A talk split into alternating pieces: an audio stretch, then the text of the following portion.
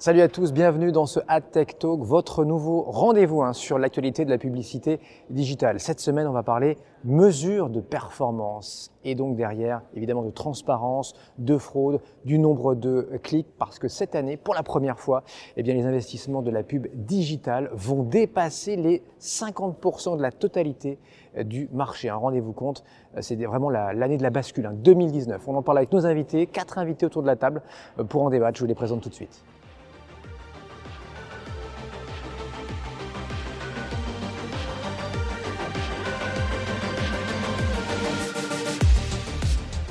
Allez, c'est parti. Je vous présente nos invités donc euh, aujourd'hui avec nous dans ce AdTech Talk, euh, nouveau, euh, euh, nouvel épisode hein, sur la, la, mesure de la performance. En effet, euh, avec nous sur la table, c'est Damien Morat euh, de Gamned. Damien, bonjour, bienvenue bonjour. à toi. Sébastien Noël à, à, ma droite, directeur délégué de, de, M Publicité, donc le groupe Le Monde, éditeur historique hein, qu'on ne présente plus et, et premium aussi. Hein, tu bonjour. capitalises là-dessus. Yann Leroux à tes côtés, donc Sébastien, le DG Europe du Sud d'Integral Ad Science, donc IAS, technologie de de mesures et qui lutte aussi euh, contre la fraude. Bienvenue à, à toi Yann. Et puis euh, Ahmad, alors habitué, tu as ton, ton rond de serviette ici. Ahmad Benjeloun, salut, euh, CEO de AdLive, la tech qui monte, qui monte. Et voilà, solution de, de header bidding. On va y revenir dans un instant, euh, comment le header bidding impacte aussi ou est impacté par cette thématique de la mesure de la, de la performance. Daniel, on peut peut-être démarrer avec toi si tu veux bien. Donc Gamned, acheteur programmatique pour le compte des annonceurs, euh, racheté il y a quelques mois de cela par, par, le groupe TF1. Si on fait un petit peu de pédagogie là pour ceux qui nous rejoignent à l'instant, euh, notamment sur, sur YouTube, là, la mesure de la, performance, euh, quand on dit mesure de la performance, de quoi parle-t-on exactement dans la pub digitale? Alors c'est vrai que c'est important d'en parler parce que je pense que c'est pas encore rentré dans l'inconscient collectif de, tout ce qu'on peut mesurer sur, sur, le digital. Euh, quels que soient d'ailleurs les objectifs d'activation digitale, que ce soit l'objectif d'acquisition de trafic, de génération de vente sur un site, euh, de branding, de, enfin, branding, notoriété, euh, etc. Toute la chaîne aujourd'hui, euh, entre une bonne partie de la chaîne, est mesurable. Donc, bah, forcément, on pense en premier aux visites sur un site, aux ventes qu'on peut générer ou auxquelles on peut contribuer sur un, sur un site e-commerçant. Euh, mais ce qu'on ce n'a pas forcément en tête aujourd'hui, c'est qu'on peut aller beaucoup plus loin euh, via l'écosystème qui est devenu assez complexe au final avec des acteurs hein, qui s'imbriquent un peu dans tous les sens. Ouais. On peut arriver aujourd'hui à mesurer euh, des visites sur un site à la suite d'une pub télé, euh, des achats en magasin euh, physique à la suite d'une activation digitale. je pense que Yann développera aussi, mais tout ce qui va être qualité en elle-même de la, diffusion publicitaire sur la fraude, sur la visibilité de la, de la bannière ou, ou de la vidéo. Et l'enjeu principal, à quel est-il S'il fallait en retenir un seul aujourd'hui, à tes yeux? S'il y en a un, je pense que c'est l'interopérabilité des, euh, des, technos, parce que je, disais que c'était un, un, écosystème très complexe. Ouais. Euh, et quand je dis interopérabilité, c'est euh, à la fois les, les, technos entre elles, qu'elles puissent se parler, mais également euh, décloisonner les, les, on va dire, les, les écosystèmes qui soient physiques et digitaux et télé. Voilà, quand on a, je pense que le, le gros enjeu pour un annonceur aujourd'hui, c'est vraiment celui-là. Et là, il y a encore un peu de boulot, effectivement. Sébastien, euh, donc euh, chez M Publicité, là, euh, tu bosses d'ailleurs avec, avec oui, je crois. Je te confirme. Voilà. Comment on améliore la, la visibilité quand on s'appelle Le Monde et toutes ces, ces belles marques hein, qu'il y a C'est quoi C'est Lob, c'est Télérama, etc. Le Huffington Post, effectivement, ouais. La Vie, Courrier International et la régie aussi display du groupe Radio France. Euh, alors, la visibilité, on la travaille effectivement avec des partenaires et on est très content de le, le, le travailler euh, avec, euh, avec Yann et ses équipes. c'est un sujet qui est vraiment important. Euh, mais euh, c'est presque le deuxième temps de, de la performance. C'est vrai que euh, si on remonte encore il y a peu de temps, la plupart du temps, quand on parlait performance sur des campagnes digitales, on nous parlait de taux de clic, ce qui était quand même assez compliqué parce qu'on le sait tous, malheureusement, c'est pas terrible le clic. C'est pas fait vraiment pour générer des taux de clic et de C'est combien visite. entre nous enfin, Entre nous, je pense que si on est à moins de 0,1, c'est la plupart du temps ce qui se passe. Donc, euh, moins 0,1%. Euh, oui, c'est ça, on est à moins ouais. de 0,1, bah, 0,10%. Euh, donc, donc c'est quand même, c'est pas le média qui est fait pour générer du clic.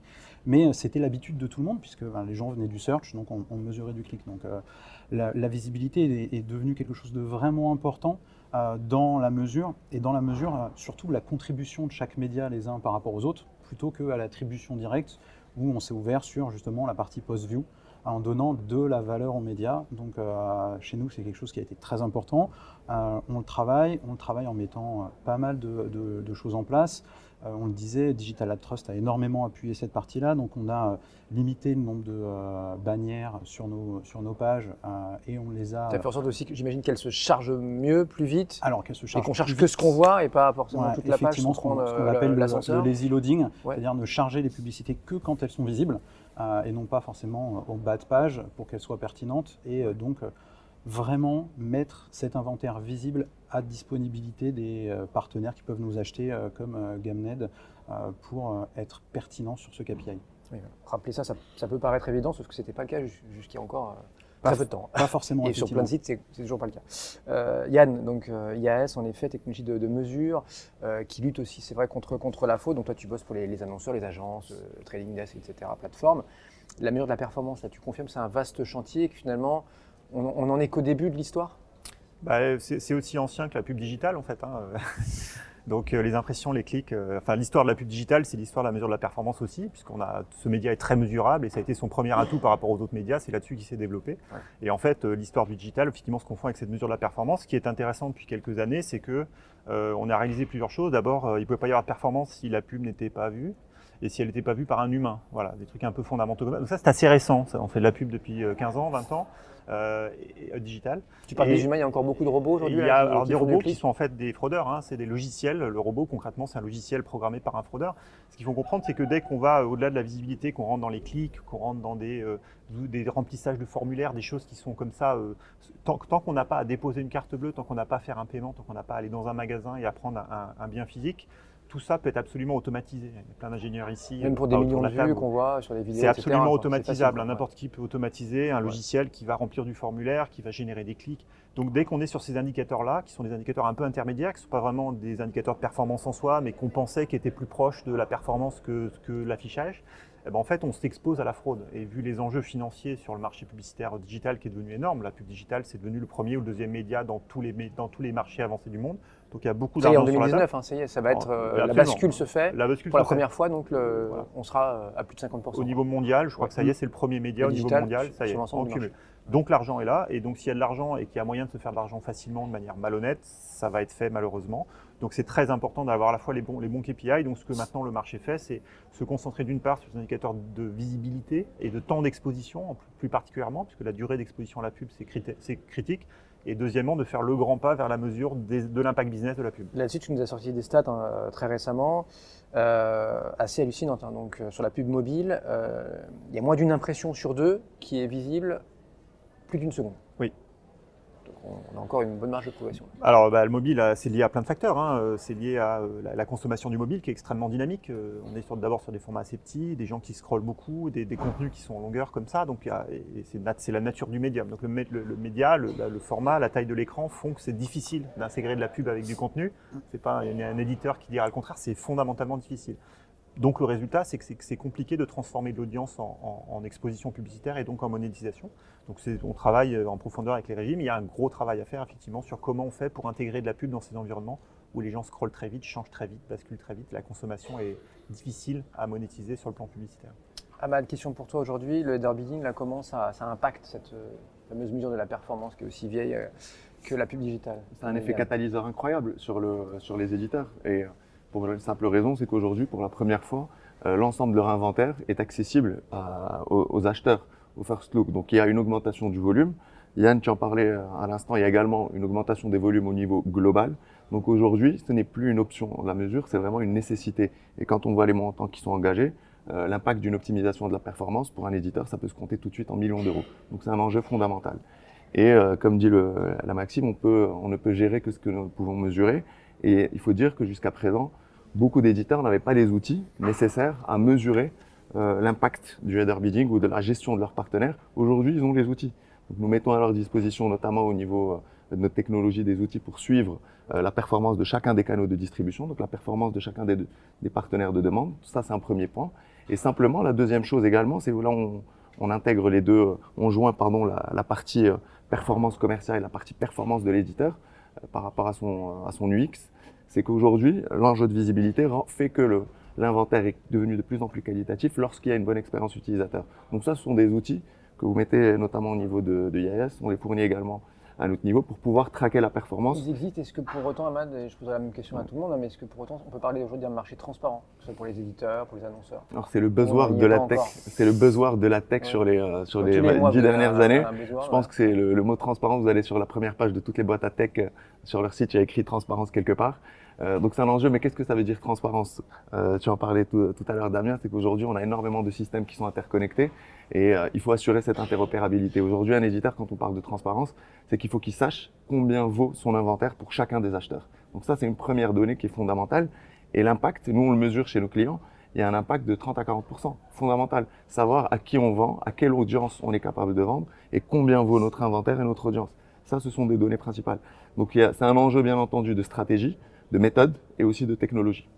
Sébastien, sur la transparence Bah, effectivement, c'est un, sujet euh, très très important. La transparence, euh, pour un éditeur, euh, de toute façon, c'est enfin, sur le principe, euh, nous, euh, dans le groupe Le Monde, euh, on n'a rien à cacher, justement, c'est l'inverse, c'est mettre en valeur la qualité du contenu qui est produit par des professionnels sur tous les titres avec lesquels, effectivement, on interagit et on travaille. La transparence, par contre, c'est effectivement toujours difficile de l'avoir sur la totalité des partenaires qui vont, on va dire, interopérer dans, dans la chaîne de l'achat. Il y a ce fameux euh, mythe que euh, tout le monde relaie qui est sur 1 euro euh, dépensé par l'annonceur, 30 à 40 centimes euh, arrive chez, chez un éditeur. C'est ce qu'on a coutume de dire, ouais. Voilà, donc Ouais. C'est à pareil quel pour le moment, monde, C'est alors c'est une estimation parce que comme on ne sait pas ce qui est pris au-dessus de chez nous, nous on a des interlocuteurs techniques et des prestataires pour la vente. Donc effectivement la partie SSP, on travaille sur la partie header bidding.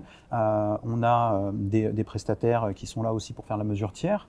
Euh, mais ces interlocuteurs-là, on peut les démultiplier au niveau de l'achat. Il y a du DSP, ils vont acheter de la data, etc. Donc nous, la transparence, elle est là, elle est sur nos marques, elle est sur ce qu'on fait, ce qu'on met à disposition. Le retour qu'on a derrière, c'est le retour qui est fait par l'acheteur et l'annonceur sur les performances par rapport à ce point-là. Mais pour nous, effectivement, c'est primordial. Euh, cette transparence, c'est la base de notre métier euh, d'éditeur, euh, c'est de- d'être transparent avec, avec l'intégralité de nos partenaires. Autre buzzword, et je vous des petites réponses, enfin des réponses rapides parce qu'on a vu beaucoup le temps là sur ce débat. On parle de, de brand safety là depuis euh, quelques mois, voire un peu Oui. plus, avec les affaires YouTube, etc., plusieurs scandales. Est-ce que quand on s'appelle Le Monde, on a des belles marques comme ça, plutôt premium, effectivement, je peux même enlever le, le plutôt. Euh, Est-ce que c'est un sujet ou pas? Est-ce que tu en fais même un, un- un argument commercial? Alors, j'ai envie de dire, pour nous, c'est pas un sujet. Euh, la brand safety au global, effectivement, c'est un sujet. Quand on s'appelle le groupe Le Monde, euh, c'est pas un sujet parce qu'on part du principe que, euh, par défaut, nous sommes brand safe euh, parce que le contenu est produit par des professionnels, euh, qu'il est dans un cadre effectivement euh, défini. Euh, donc, nous estimons que euh, nous sommes brand safe et que euh, le contenu qui est sur l'actu, sur la culture, tout dépend des éditeurs, est un contenu qui est brand safe. Maintenant, ça va dépendre de ce qu'on met dans la brand safety. Aujourd'hui, la demande qu'on peut avoir, c'est blacklister certains mots-clés qui ne plaisent pas ou ne correspondent pas à, l'image que veut avoir la marque quand elle fait la publicité. Pour nous, c'est différent de la partie vraiment brand safety. Donc, sur la partie brand safety, pour nous, vraiment sur le contenu, euh, c'est pas un sujet puisque nous sommes brand safe de, principe, comme tu pouvais le dire. Euh, je pense que c'est une éducation du marché aussi à ne pas mélanger euh, justement le mot brand safety avec euh, l'image de marque, avec tout ce type de critères-là qui sont de toute façon très importantes, mais c'est pas la même chose. Euh, les annonceurs que, tu côtoies, voilà, ça on sait que c'est un enjeu pour eux, mais est-ce qu'ils comprennent tout Est-ce qu'ils sont, est-ce qu'ils font parfois, il y, a, il y un excès de zèle ou à l'inverse, ils ferment les yeux sur d'autres, d'autres pratiques parce que, parce que ça rapporte quoi. Il y a ça, effectivement. Ça, pour le coup, ça existe. Euh, on parlait tout à l'heure du clic euh, euh, comme KPI de mesure de performance. Euh, bah, il y en a effectivement qui, parce que la direction demande des reportings sur du clic, bah, c'est je ferme les yeux et je veux pas connaître pas savoir plus. comment, comment je veux pas clique, savoir quoi. comment il est généré, je veux pas savoir la qualité du clic ou de la visite derrière ou quoi que ce soit. Bon, ça c'est un vrai enjeu. Mais effectivement, il y a, il y a surtout un besoin, je pense, en, pour revenir à la transparence. Euh, tout à l'heure, tu parlais de transparence des coûts sur toute la chaîne, parce que l'écosystème, euh, on parlait tout à l'heure, il est très complexe, donc forcément, il y a ce besoin-là. Mais il y a aussi la transparence de comprendre ce qui est fait, euh, effectivement, sur toute la chaîne, par l'acheteur, les stratégies qui sont mises en place, pour quelles raisons, pour quelles raisons j'active tel format ou autre. Et ça, c'est un vrai sujet aujourd'hui. Nous, on le voit avec les annonceurs. On a, on a lancé l'année dernière une, une programmatique académie donc un, programme de formation euh, sur trois journées pour les annonceurs, euh, qui est certifié par l'État comme euh, organisme de formation. Et on a eu l'année dernière, on a eu plus de plus de 100 annonceurs formés dans nos locaux, parce que justement, ils veulent comprendre en fait, ben, programmatique, c'est c'est une boîte noire aujourd'hui. qu'est-ce que qu'est-ce que je peux en faire Qu'est-ce qu'on me raconte Est-ce que c'est vrai Est-ce que c'est pas vrai J'ai entendu ça. Est-ce que je peux le faire Oui, non. Et c'est un vrai sujet, quoi. Yann, je reviens une seconde sur l'étude IAS, euh, oui, publiée très récemment, là, avec des Français qui passent en moyenne 52 minutes par jour, 52 minutes, sur Internet via leur smartphone uniquement. hein. Donc Oui. c'est euh, euh, versus euh, quoi, une grosse demi-heure, je crois, sur le sur le desktop, Alors ça, etc. c'est pas des chiffres IAS, mais euh, Ouais, alors, c'est des chiffres sur mais lesquels. euh, effectivement, les de consommation des différents devices, ouais, tout à fait. Qu'est-ce que ça, qu'est-ce que ça dit là et Ah bah, la bascule mobile, la elle est faite. hein, performance. euh, Ouais. le, le- le mobile a dépassé le, le device desktop dans le monde du digital depuis euh, un an, deux maintenant, hein, en France par exemple. Et, Parce qu'en termes de visibilité, euh, il reste quand même très en retard. hein. Et oui, parce que Le fait que traditionnellement, le- on a la consommation des gens, euh, des, des- des- de nous, hein, euh, avec nos appareils qui commencent, puis ensuite la publicité suit, et puis ensuite les pratiques marché suivent, et donc il y a un cycle comme ça de retard, de rattrapage progressif, mais il y a toujours un, un petit retard. Il y a Donc, encore coup, 18 ce qu'on voit aujourd'hui sur le mobile, c'est que, c'est que la consommation est là, mais les pratiques publicitaires pas encore, les optimisations pas encore, et voilà. Donc ce qu'on fait en desktop, en sophistication programmatique, on l'a pas encore complètement sur le mobile, par exemple. Voilà. Donc les choses arrivent, hein, mais il, voilà, il faut comprendre qu'il y a un effet de retard et d'adoption progressif. Monsieur, avant de passer à vos actus, euh, un mot de l'actu peut-être de, euh, récent de votre secteur. Là, c'était donc Accenture qui euh, mettait la main, enfin qui met la main là, sur une boîte. Vous allez m'aider parce que je l'ai plus en, en tête. Comment s'appelle-t-elle? Euh, agence, ah bah, agence créa, je crois. Ouais. Énième agence créa, mais je sais plus laquelle. Ouais, voilà, Dro- c'est une- Droga 5. Voilà, Droga Droga. Droga Droga Five, merci. cinq. Droga anglais. 5 en espagnol, Ah, tu as raison. espagnol. Sébastien, comment tu regardes ça, euh, ce, ce- mouvement là, d'Accenture? Enfin, je pense qu'aujourd'hui, il y a un, un- un- les, euh, les cabinets de consulting euh, sont très tentés pour aller vers le métier des agences médias. Euh, les agences médias euh, veulent se renouveler et effectivement adopter euh, la méthode de gestion que peut avoir un cabinet de consulting. Donc les uns et les autres se regardent un peu en chien de faïence, se cherchent et essayent d'aller trouver de la valeur dans ce qu'a fait l'autre. Euh, donc pour moi, c'est une logique euh, sans faille d'aller effectivement acquérir un prestataire et un savoir-faire qu'on ne peut pas avoir sur une des bases de nos métiers, parce qu'on oublie tous, on parle tous de technologie, mais la partie euh, créa est aussi très très importante, parce que qu'est-ce qui va faire réagir quelque chose? C'est que c'est une belle publicité, c'est une publicité qui parle, donc, euh, donc ça a du sens. A Et là, c'est les people même peut-être plus forts que la, que la tech en, en- en elle-même. Euh, Ahmad, sur cette acquisition Bah, je pense que les, les cabinets de consulting, eux, interviennent en, en amont. Euh, alors pour, pour le coup, ils, ils font euh, de l'acquisition créa, mais ils recrutent pas mal, euh, euh, des rumeurs qui courent sur le marché, ils recrutent pas mal euh, sur la tech en particulier. Et euh, bon, les, euh, certains, certains trading desks attendent de voir les volumes arriver de chez, de chez Accenture. Ils, eux interviennent en amont, donc ils ont une relation euh, où ils peuvent mesurer justement, parce qu'ils mettent en place les plans d'action stratégiques au niveau des différents, des différents annonceurs. Ils interviennent sur toute la chaîne IT.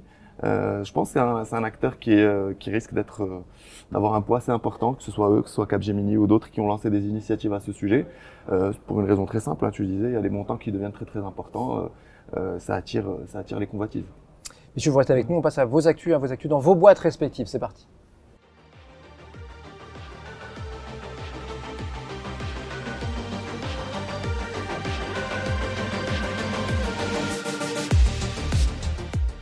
Donc vos actus, messieurs, on y vient. Euh, tiens, Ahmad, on peut peut-être démarrer avec toi si tu veux bien. Oui. Raconte-nous tout. Bah, vu qu'on parle de performance, euh, nous avons lancé un outil qui permet de, aux éditeurs de réaliser des A-B testing sur leur stratégie de monétisation.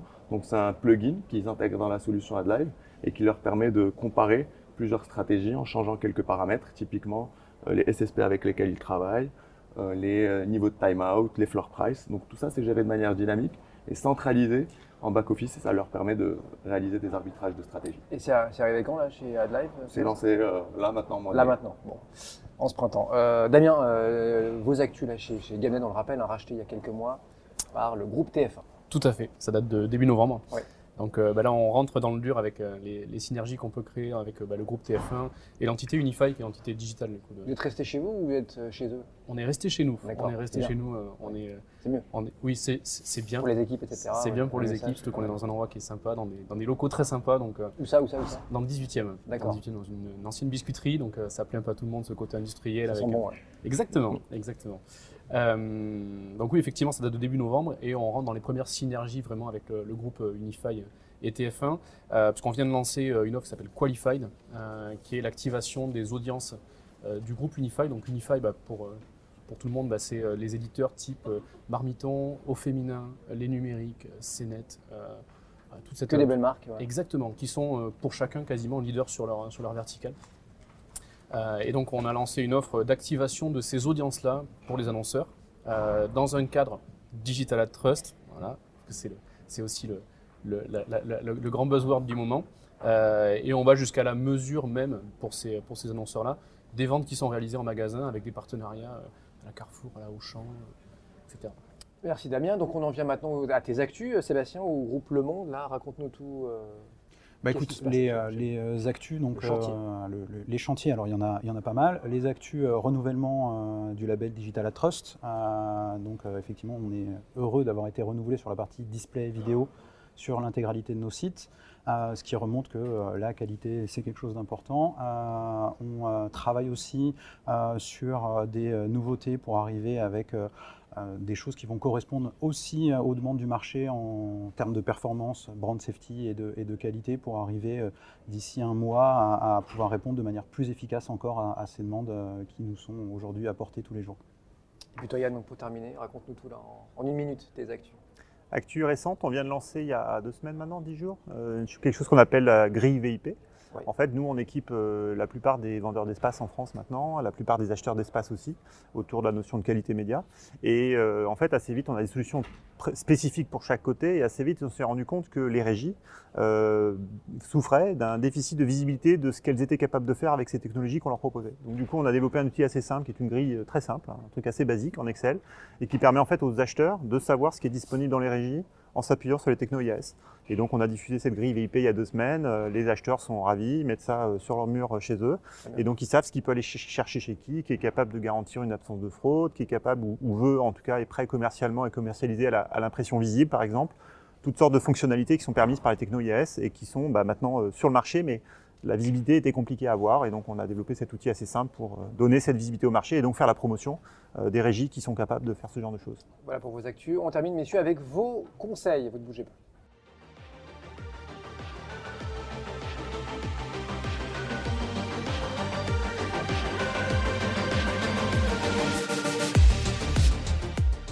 Vos conseils donc pour euh, les éditeurs hein, euh, qui, nous écoutent aujourd'hui, afin d'améliorer, euh, de mieux monitorer aussi leur et monétiser oui, leur, audience. Sébastien, on peut peut-être démarrer avec toi en une minute. Avec plaisir. Alors moi, je vais, je vais partir sur un, petit gimmick qui, qui m'amuse, qui est que le programmatique, ce n'est pas tout automatique. donc un conseil, c'est effectivement de miser beaucoup sur ses équipes aussi. Euh, en interne, quand on est un éditeur, euh, pour euh, les aider à, appréhender cette façon de vente qui est aujourd'hui de plus en plus développée effectivement versus ce qu'on peut appeler le gré à gré ou le direct, et les accompagner techniquement. Donc nous, on a fait le pari de, via les technologies qu'on utilise, proposer exactement la même chose avec le programmatique garantie qui euh, va faire exactement la même chose, euh, et accompagner aussi euh, nos interlocuteurs, nos acheteurs, qui sont les agences et, les médias avec les clients avec lesquels on travaille, sur comment est-ce qu'on peut être acheté de manière pertinente tout en correspondant aux KPI et donc aux performances qu'ils peuvent avoir. Yann moi, ce serait un conseil en deux temps pour les éditeurs, régie plutôt. un, prenez le temps d'aller récolter les attentes et les préoccupations de vos clients finaux, les annonceurs, les agences, les acheteurs. Et deuxième temps, ensuite, euh, faites euh, l'analyse de votre inventaire au vu de ces attentes. Euh, et pourquoi ce conseil? Parce qu'en fait, on voit souvent un désalignement ou une non-cohérence entre ce que la régie pense que ses clients veulent, ou, sont, voilà, souvent, et ce que les acheteurs veulent vraiment. On voit ça sous le marché tout le temps, on est un peu halluciné. Donc prenez le temps d'aller parler avec vos acheteurs, écoutez-les, posez les questions. Vous serez après en mesure d'aller plus dans la direction et de leur proposer ce qu'ils attendent vraiment. Damien, on en vient à toi. Euh, conseil pour les éditeurs, aujourd'hui, on a, on a, nous, on voit, on voit une, évolution du marché sur euh, justement bah, l'audience. On, on, parle beaucoup de contexte en ce moment, mais l'audience reste encore pour un éditeur son, bah, son, son, capital. Son capital. Euh, et effectivement, aujourd'hui, on, a, on travaille de plus en plus avec les éditeurs, nous, sur l'activation de leurs audiences à l'extérieur de leur écosystème, bah, clairement pour, pour, générer plus de revenus pour eux, clairement. et ça permet aussi de raconter des histoires à leurs audiences. Elles les ont croisées sur leur, sur leur, dans leur écosystème, mm. mais elles peuvent scénariser un, message. Euh, et donc pour l'annonceur final, il y a une valeur ajoutée à scénariser un message, raconter une histoire par beaucoup de storytelling pour les audiences. c'est vraiment une, plus-value dans ce cadre-là, sur le programmatique, qui, qui, est quand même un gros avantage. Donc les éditeurs, c'est un vrai sujet aujourd'hui. Scénariser, étendre leur audience en dehors de leur écosystème, en l'activant, en scénarisant. Ahmad, le mot de la fin pour toi Le diable se cache dans les détails. Aujourd'hui, aujourd'hui euh, pour les éditeurs, vous n'imaginez pas les, ressources euh, insoupçonnées que vous avez, dans, que ce soit dans votre audience, dans votre inventaire. Euh, il faut simplement s'équiper des bons outils, mettre en place les bonnes stratégies et, c'est parti. Merci à tous les quatre donc bah, d'avoir été avec nous pour ce nouveau rendez-vous de la Tech Talk, nouvel épisode sur la mesure de la performance. On va se retrouver très vite. À bientôt.